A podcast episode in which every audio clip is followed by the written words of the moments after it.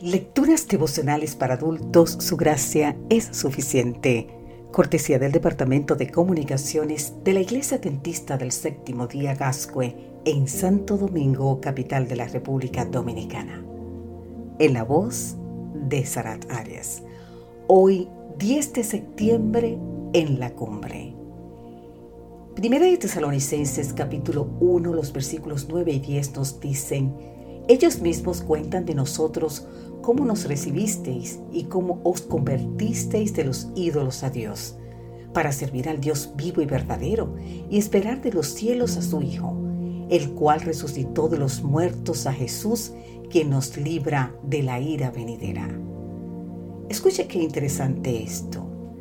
El propósito de la vida es servir a Dios y esperar el regreso de Cristo.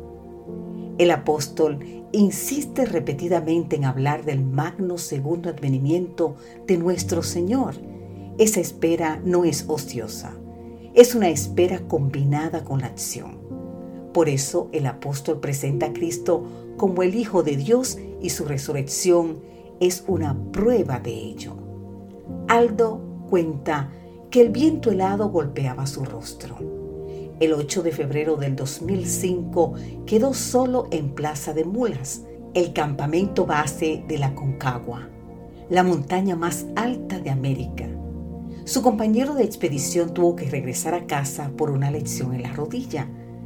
En esos momentos vino a su mente una vieja receta que se usaba desde los 12 años. Súper exitosa, la que siempre le ayudaba. ¿Y sabes cuál era? Orar buscando la ayuda de Dios. En su mochila estaba la sección de la Biblia con los salmos, proverbios y eclesiastés. Sentado en la roca, comenzó a leer, renovando fuerzas para retomar la expedición. Ahora bien, se hizo unas preguntas. ¿Por qué voy a desanimarme? ¿Por qué voy a estar preocupado? Mi esperanza he puesto en Dios a quien todavía seguiré alabando en todo momento. Él es mi Dios y Salvador. Así repetía, según el Salmo 42.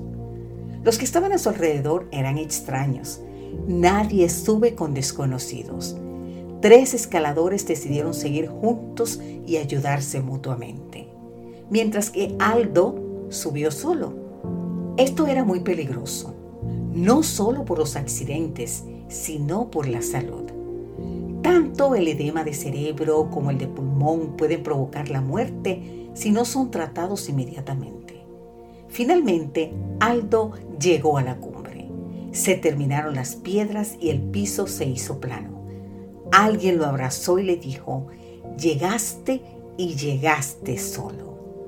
Aldo solía contar que subió el Aconcagua solo pero que en realidad él está seguro que no estaba solo. Sabe que Dios lo acompañó en cada paso. Cuidó su camino, lo guió a la cumbre y lo trajo sano de regreso a casa. Nosotros también estamos escalando los últimos tramos de la escapada histórica de este mundo.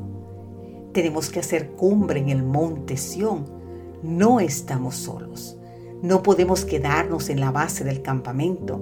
Tenemos que invitar a otros e ir juntos. Esperamos su venida marchando de manera constante.